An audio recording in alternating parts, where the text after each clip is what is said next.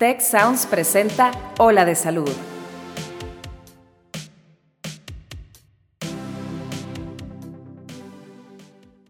Todos tenemos una voz interior que constantemente emite juicios, da opiniones, toma decisiones y hace suposiciones.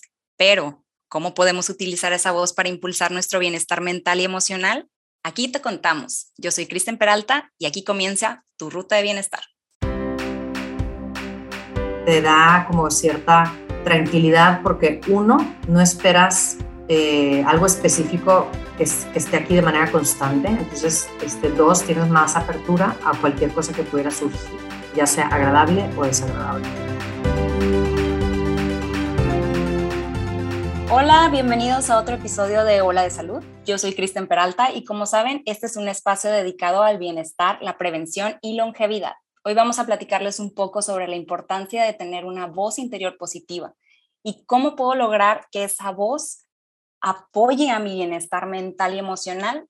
Para esto vamos a responder algunas dudas con Pilar Caballero. Ella es neuropsicóloga y maestra de mindfulness, así como de hard math. Hola, hola Pilar, ¿cómo estás? Hola, bien, gracias. ¿Ustedes? Súper, súper bien. Oye, háblanos un poquito de este tema del autolenguaje, porque nunca había escuchado ese término. Híjole, mira, cuando hablamos del autolenguaje, bueno, sinceramente se me vienen como dos vertientes a la cabeza, este, que, bueno, más o menos tengo idea sobre cuál te quieres enfocar más. Pero em, el autolenguaje es tanto la voz está interna, esta vocecita incesante que tenemos todos dentro de la cabeza que nos, nos dice cosas tan sencillas como tengo sed o como ya me tengo que ir o como tengo que hacer esto, tengo que hacer lo otro, así como tareas. Este, pero también puede tener una calidad, em, híjole, pues nos podemos ir a, a, ojalá y no, pero a temas más de de juicios, de críticas de este tipo, o sea, que es esta voz que, que todo el tiempo está activa y, y, hable y hable y hable. Y también la otra vertiente que se me ocurre es esta como, como intuición, es esta parte como más profundo de nuestro ser, eh, que tiene que ver yo creo que más con el tema del, del corazón, de, esto de lo que habla HeartMath, más que con el cerebro, ¿sí? Entonces igual y podemos separar estas dos vertientes como una voz más cerebral, más cognitiva, más de pensamientos, que puede o no ser juiciosa, y esta otra voz interior como más del corazón, más intuitiva, más sabia. ¿Sí me explico? Claro, o sea, es como, sí, es, es como la vocecita que te dicen, ah, sigue a tu conciencia, ¿no? Más o menos así lo entiendo. Sí, es un poquito de esta parte que, que, que decimos como, este, como abre tu corazón o déjame lo consulto con este otro lado de mí, más profundo de mi ser, o, como te lo digo desde el corazón. O sea, estas, estas cosas obviamente hacen referencia a este órgano, ¿no? Este órgano eh, cardiovascular que se dedica a bombear la sangre, pero nos referimos a algo mucho más profundo cuando usamos estas frases, a una parte de nuestro ser que yo realmente creo que es como la más, eh, digamos, poderosa o inteligente e intuitiva que tenemos. Wow. Oye, y entonces, pues, esta voz es súper importante, ¿no? Porque, pues, yo creo que depende mucho de, de, lo que escuchamos dentro de nuestra cabeza, el cómo reaccionamos a nuestro entorno, pero cómo influye este autolenguaje en la manera en la que yo percibo a, ahora sí que a los demás. Uf, pues imagínate, o sea, tiene muchísimo que ver porque tus pensamientos se, se convierten en tus acciones y tus acciones se convierten en tu vida. Entonces, esto es algo que yo siempre veo con mis pacientes porque es ine inevitablemente influye en nuestra toma de decisiones, en nuestro manejo de nuestras emociones, en nuestras, este, eh, en cómo nos manejamos con el resto de las personas, incluso cómo manejamos la relación con nosotros mismos. Entonces yo creo que es algo que no podemos ignorar, pero desgraciadamente solemos estar muy distraídos con el mundo exterior, de manera que no nos, no nos permitimos o no nos damos el tiempo o no le dedicamos, yo creo, la importancia que merece el mundo interior, es donde está esta voz interior. Porque tú imagínate que tú tienes una voz dentro de ti que te dice qué hacer, este, constantemente o que te dice opiniones de los demás constantemente o incluso opiniones tuyas constantemente, pero tú lo único que haces es, pues no te das cuenta realmente que está ahí, todo lo que te dice te lo, te lo crees como si fuera una verdad y aparte le haces caso constantemente. Pero entonces aquí hay como un proceso, podemos decir, inconsciente, porque es como si nos dictara qué hacer, qué pensar, qué, qué, decir, este, cómo actuar, pero sin, sin estar atentos a que está ahí diciéndonos, ¿sabes? O sea, tiene un control sobre nosotros, pues yo diría preocupante. Claro, y es que así como tú dices, oye, pues, o sea, es súper controlador porque básicamente es nuestro cerebro diciéndonos, ¿no? Este, y, y tú dices, ¿cómo, o sea, cómo puedo hacer que esa, ese autolenguaje, o sea, que, que, que la formación de ese autolenguaje, pues obviamente nos apoye en, ahora sí que en sentirnos mejor, ¿no? Porque así como lo veo, pues puede ser, o sea, pues sentirnos mejor o es también el otro extremo, ¿no? Que es sentirnos pues muy mal porque pues podemos ser críticos como comentas. Totalmente. es un arma de doble filo, o sea, hay que saberla manejar. Entonces, por un lado, yo creo que lo, lo, lo, más importante primero es saber que está ahí, ¿verdad? Porque si no sabemos que está ahí, pues ya, ya, ya te controla y, y no hay nada que puedas hacer al respecto, porque ¿cómo cambias algo que no está ahí? O sea, ¿cómo lo mejoras si no está ahí? Entonces, lo primero es estar consciente de, es empezar a conectar con este universo interior que tenemos, ¿no? En este caso, hablando de esta voz interior. Y eh, otra cosa que podemos hacer que es algo que me gusta trabajar mucho con mis pacientes y conmigo misma también, es aprender a tener una relación más autocompasiva con nosotros. Entonces, si empezamos a practicar la autocompasión, empezamos a, digamos, revirar o a girar o a cambiar la calidad eh, de nuestros pensamientos, sobre todo aquellos que son eh, juzgadores, que son críticos, que son exigentes, este, pues sinceramente nos terminan haciendo sentir muy mal, porque para empezar te causan doble estrés, porque eres tanto el atacante como el atacado. Entonces es una doble dosis de cortisol para ti, cosa que obviamente no necesitamos ya con la vida que llevamos, ¿no? Entonces, qué valioso el darnos cuenta y empezar a cambiar esta, esta manera de hablarnos a nosotros mismos. Y es que tocas un tema súper importante y es el juicio a nosotros mismos, porque somos súper crueles con nosotros mismos, o sea, queremos una perfección absoluta y, el, el, juicio es con bastante dureza, ¿no? O sea, entonces creo yo que esa creencia de que todo lo tenemos que hacer al pie de la letra y si algo nos sale mal hay que exigirnos más, hay que empujarnos hasta el límite, ¿no?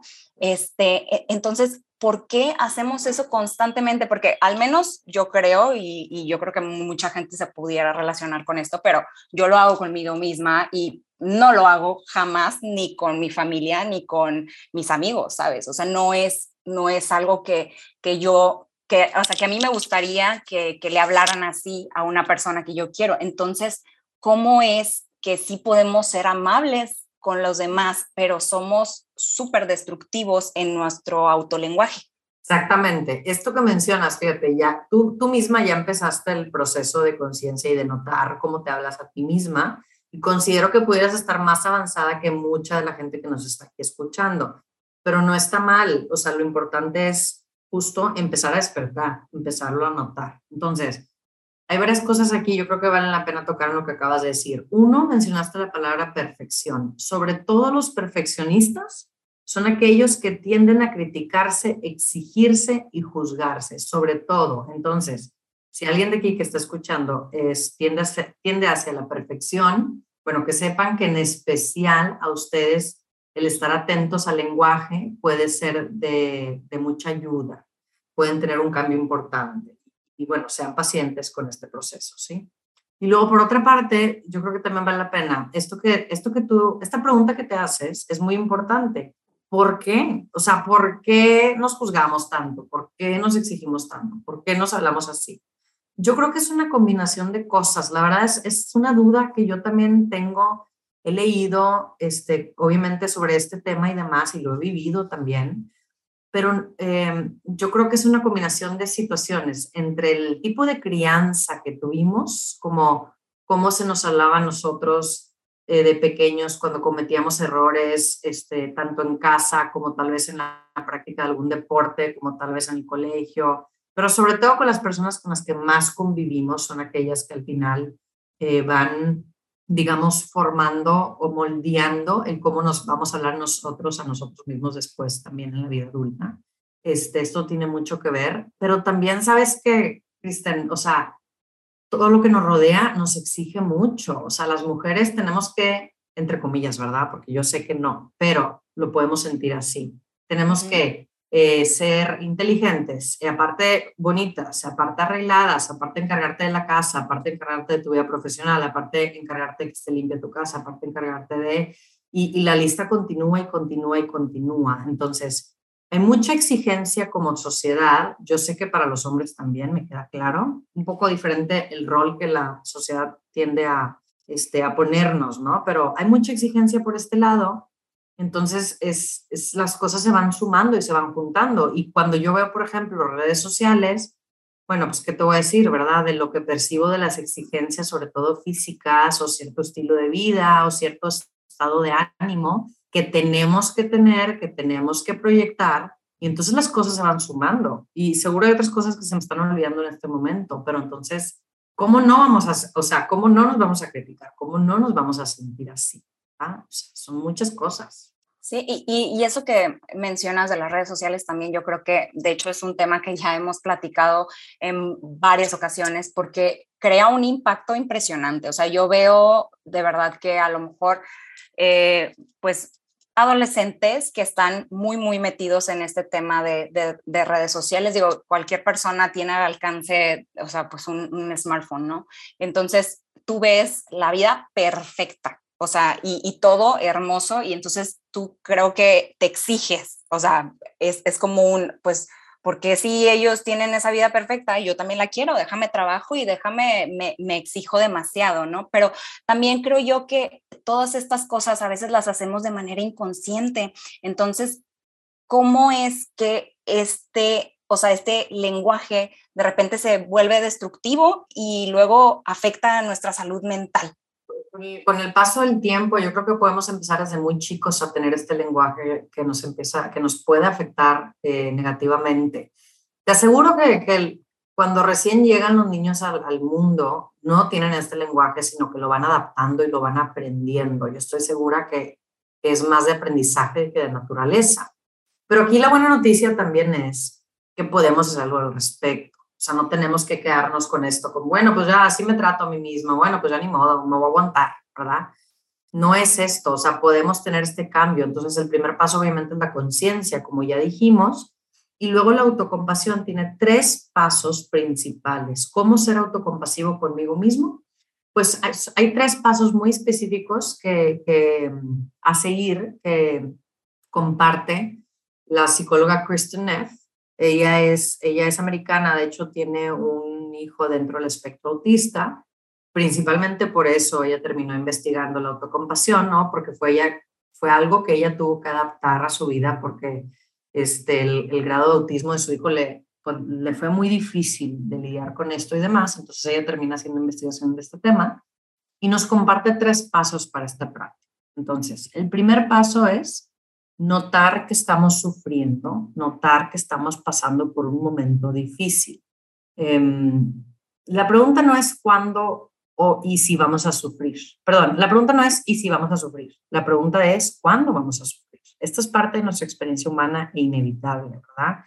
Em, entonces, si tenemos esta disposición o, al menos esta, esta sabiduría de reconocer que es así, pues vamos a vivir con mayor ligereza tal vez con menos frustración y enojo, ¿sí? Entonces, este es el primer paso. El segundo paso es eh, el cuidarte en este momento difícil. Entonces, ya sé que estoy sufriendo, paso uno. Paso dos, me voy a cuidar en este proceso, me voy a dar lo que necesito, si necesito descanso, descanso, si necesito eh, conversar con alguien que quiero y confío, hago esto, si necesito buscar un profesional, hago esto, si necesito cuidar mis hábitos, hago esto o, todo lo anterior, ¿verdad? Ese es el paso dos. Y el paso tres es el reconocer que todos los seres humanos sufrimos. Entonces, aunque todos, aunque los detalles de nuestras dificultades, de nuestros sufrimientos sean distintos, el sufrimiento en sí es algo que todos experimentamos y todos vivimos.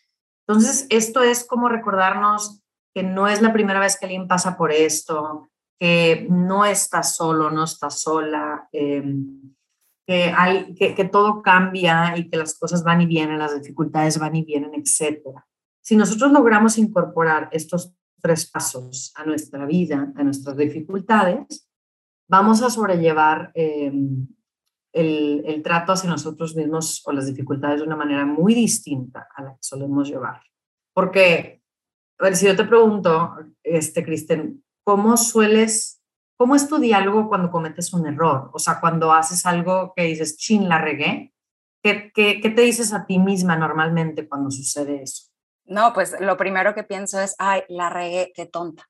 O sea, y, y, no Ajá. es algo que yo haga, que haga, a lo mejor sale en automático, te lo juro. O sea, es como sí. un, ¿y por qué? O sea, y, y, luego después estoy dándole vueltas una y otra vez. Una, o sea, es, para mí el overthinking es, es impresionante, ¿no? Es difícil, el overthinking porque puede agarrar mucho vuelo y es difícil de frenarlo. Entonces, estos comentarios que tú dices que llegan en automático, los tenemos todos y desgraciadamente suelen ser negativos, sobre todo cuando cometemos errores. Entonces, yo también los tengo, o sea, a mí también me pasan, pero aquí lo que estamos mencionando es la importancia de notar que los tenemos, ¿verdad? Para empezar a lidiar con nosotros de una manera distinta. Y otro de los motivos por los que nos hablamos así es porque creemos que necesitamos tratarnos mal para llegar a nuestras metas y dar resultados, fíjate. Y no es así. O sea, de hecho, la investigación muestra lo contrario. La investigación muestra que al, hablar, al hablarnos agresivamente, nos quemamos o sea, llegamos a un burnout más pronto. Entonces, no nos conviene ni siquiera nos dar los resultados que buscamos. Entonces, bye. Podríamos cancelarlo del todo. Estaríamos mejor. Oye, pero hay algunos pensamientos, creo yo, que son aprendidos, ¿no? Así como dices, y están como inherentes a nosotros mismos y, y dices, oye, pues estos están influyendo de manera directa en mi estado de ánimo, pues el, el inmediato, ¿no? Y, y, y, cómo, o sea, cómo es que estos pensamientos llegan a ser de tipo totalitario, o sea, porque nosotros no pensamos, mmm, soy más o menos bueno, no, es pensamos, somos buenos o somos malos, y normalmente siempre nos dirigimos a la parte negativa. Entonces, ¿cómo es que, o sea, no sé si, si este autolenguaje, vaya, negativo, se relacione directamente con la autoestima de la persona? Sí, por supuesto. Y sí tendemos a las polaridades, ¿eh? o sea, totalmente, este, eh, o blanco o negro. Se nos olvida que existen los grises, que por cierto, yo realmente creo que los seres humanos vivimos mejor en grises, porque es donde podemos, digamos, eh, modular, o sea, estoy pensando a nivel, a nivel fisiológico y a nivel psicológico. En general, los grises es donde podemos balancear las cosas. O sea, obviamente de repente pues, no sé, por ejemplo, estoy pensando en, en extremidades, este, o estoy tranquilo o estoy estresado, o, o ¿verdad? O tengo ansiedad o, o tengo tranquilidad total. Y, y sí hay cosas en medio, o sea, y yo creo que aquí, o sea, al menos el cuerpo, el cuerpo me lo, me lo recuerda. El sistema nervioso central, que tiene estos dos circuitos que son el, el simpático, que es el que se activa cuando nos estresamos, y el parasimpático, que es el que se activa cuando estamos relajados, pues también son polares, ¿verdad? O sea, sí podríamos considerarlo como blanco y negro. Y, y sí hay momentos para la activación de uno hay momentos para la activación de otro. Pero ¿qué pasa cuando estamos así como, me imagino, como unas pesas y están balanceadas exactamente y están como que a la par? Eso suena como un estado óptimo, un balance, como que un lugar en el que podemos pasar mucho tiempo y estar bien.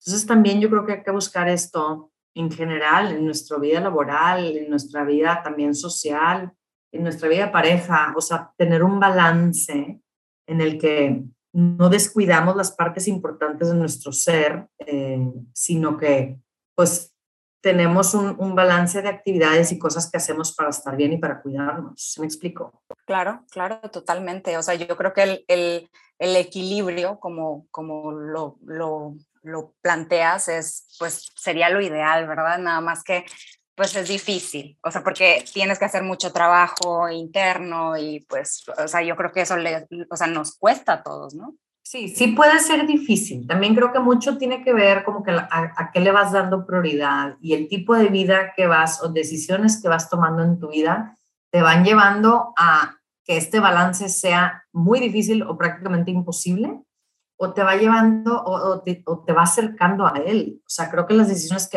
vamos tomando en nuestra vida personal y profesional también van determinando mucho esto. O sea, tal vez eh, de repente me llegan pacientes que tienen niveles de ansiedad altísimos y me platican un poco sobre su vida y pues en este momento, por cómo está hecha su vida, su horario, por cómo duermen, por las cantidad de horas que trabajan y los estresores que tienen, pues sí, me parece muy difícil ayudarles a regular su ansiedad. Pero entonces, a ver, ¿a qué le vamos a dar prioridad? Vamos cambiando, vamos acercándonos a esto que quieres lograr, vamos tomando distintas este, decisiones que nos vayan acercando a este estilo de vida que necesitas, porque al final pues necesitamos descanso también, ¿verdad? O sea, no somos máquinas, que te vayan permitiendo cada vez este, que se te facilite poderte cuidar, que se te facilite sentirte bien y poder descansar. ¿Me explico? Claro, y oye, eh, eh, entonces este tipo de autolenguaje positivo eh, le podría ayudar a una persona a salir de este tipo de problemas que mencionas como ansiedad o en este caso la depresión o algún otro problema mental? Mira, no sería algo que yo dijera, ten, o sea, tenas esto y, ya esto es la solución de tu vida. No, yo creo que requiere de, ayuda profesional, eh, tal vez algún tipo de evaluación emocional para ver en dónde estamos exactamente, si es solamente un momento difícil, si ya es un estado depresivo, si, si son solamente momentos de estrés o literal ya tenemos un trastorno de ansiedad, etcétera. O sea, creo que son cosas que sí se tienen que sobrellevar de manera eh, delicada eh, y profesionalmente, pero sí es una de las herramientas que yo incorporo por lo general para, eh, para ayudar a estos, a estos pacientes con estos perfiles, perfiles, perdón. Más no sería lo único que yo, que yo les recomendaría.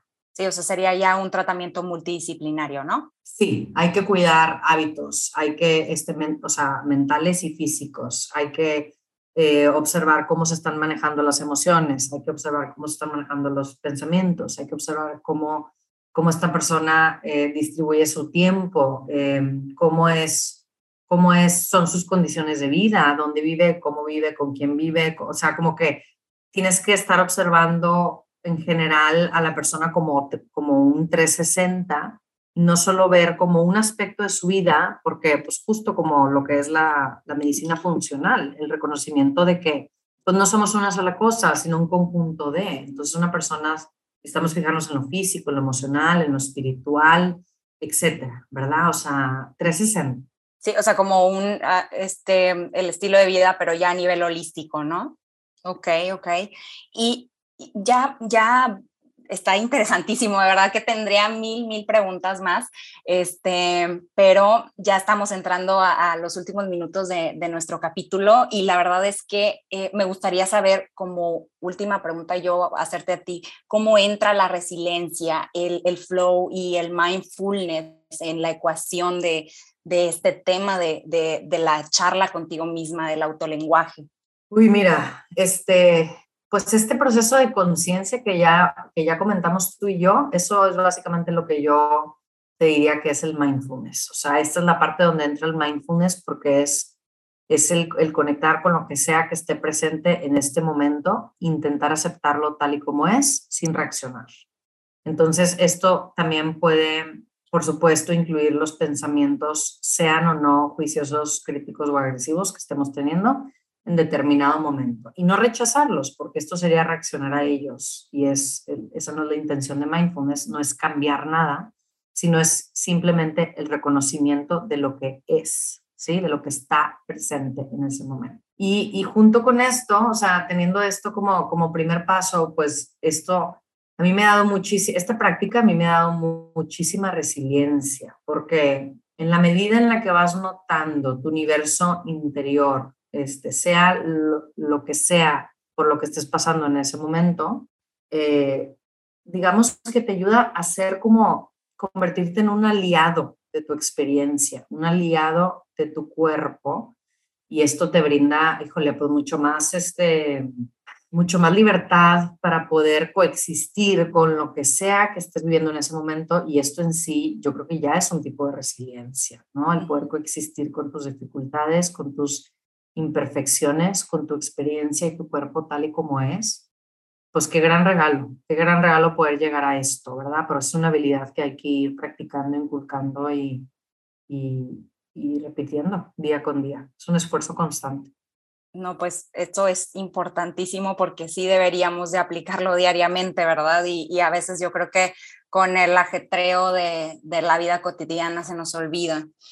Pero Pilar, muchísimas gracias por compartir tu tiempo y todo esta, e, este conocimiento, porque yo creo que nos ayuda a nosotros a poner ahora sí que en práctica todo lo que hasta ahorita nos has, nos has platicado y a poder ser un poquito más conscientes en nuestra experiencia, ¿no? O sea, en nuestra experiencia de vida y, y poder mejorar así pues ahora sí que todo nuestro entorno y mejorarnos en todas nuestras esferas. Entonces, muchas, muchas gracias. Este, no sé si quieras dejarnos con, algún, con alguna conclusión a mí y a la audiencia. Eh, gracias por la invitación, encantada de platicar. Eh, pues mira, hay algunas lecciones que yo he, he aprendido con, esta, con estas prácticas. Yo creo que varias cosas muy valiosas eh, para mí han sido, uno, darme cuenta de que no todos los pensamientos son verdad, o sea, no creérmelos como verdades, ¿sí? Y dos, acordarme de que todo cambia, de que no hay nada permanente. Entonces esto te, te da como cierta tranquilidad porque uno, no esperas eh, algo específico que, que, esté aquí de manera constante. Entonces, este, dos, tienes más apertura a cualquier cosa que pudiera surgir, que sea ya sea agradable o desagradable. Entonces, yo creo que si tenemos estas dos cosas en mente, es algo que me ha enseñado principalmente la práctica de mindfulness. Yo creo que ya, pues ya vamos de ganones, ¿verdad? Pero sinceramente es un camino muy personal para cada quien. Y si esto le sirve a alguien, pues como a mí me ha servido, pues qué bueno, me da mucho gusto y, y, este, y pues a seguirle echando ganas porque es un trabajo diario. Pues sí, qué mejor. Muchas gracias. Y amigos, esto es Hola de Salud. Yo soy Kristen Peralta. Hasta la próxima.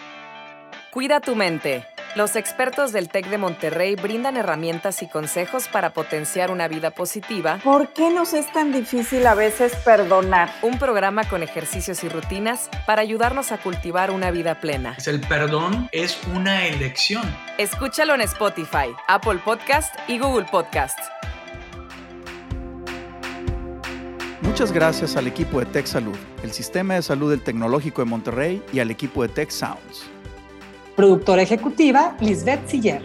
Productores de Ola de Salud, Melissa Hinojosa, Nora Morales y Fernando Zamora. Diseño, Lizeth Rodarte.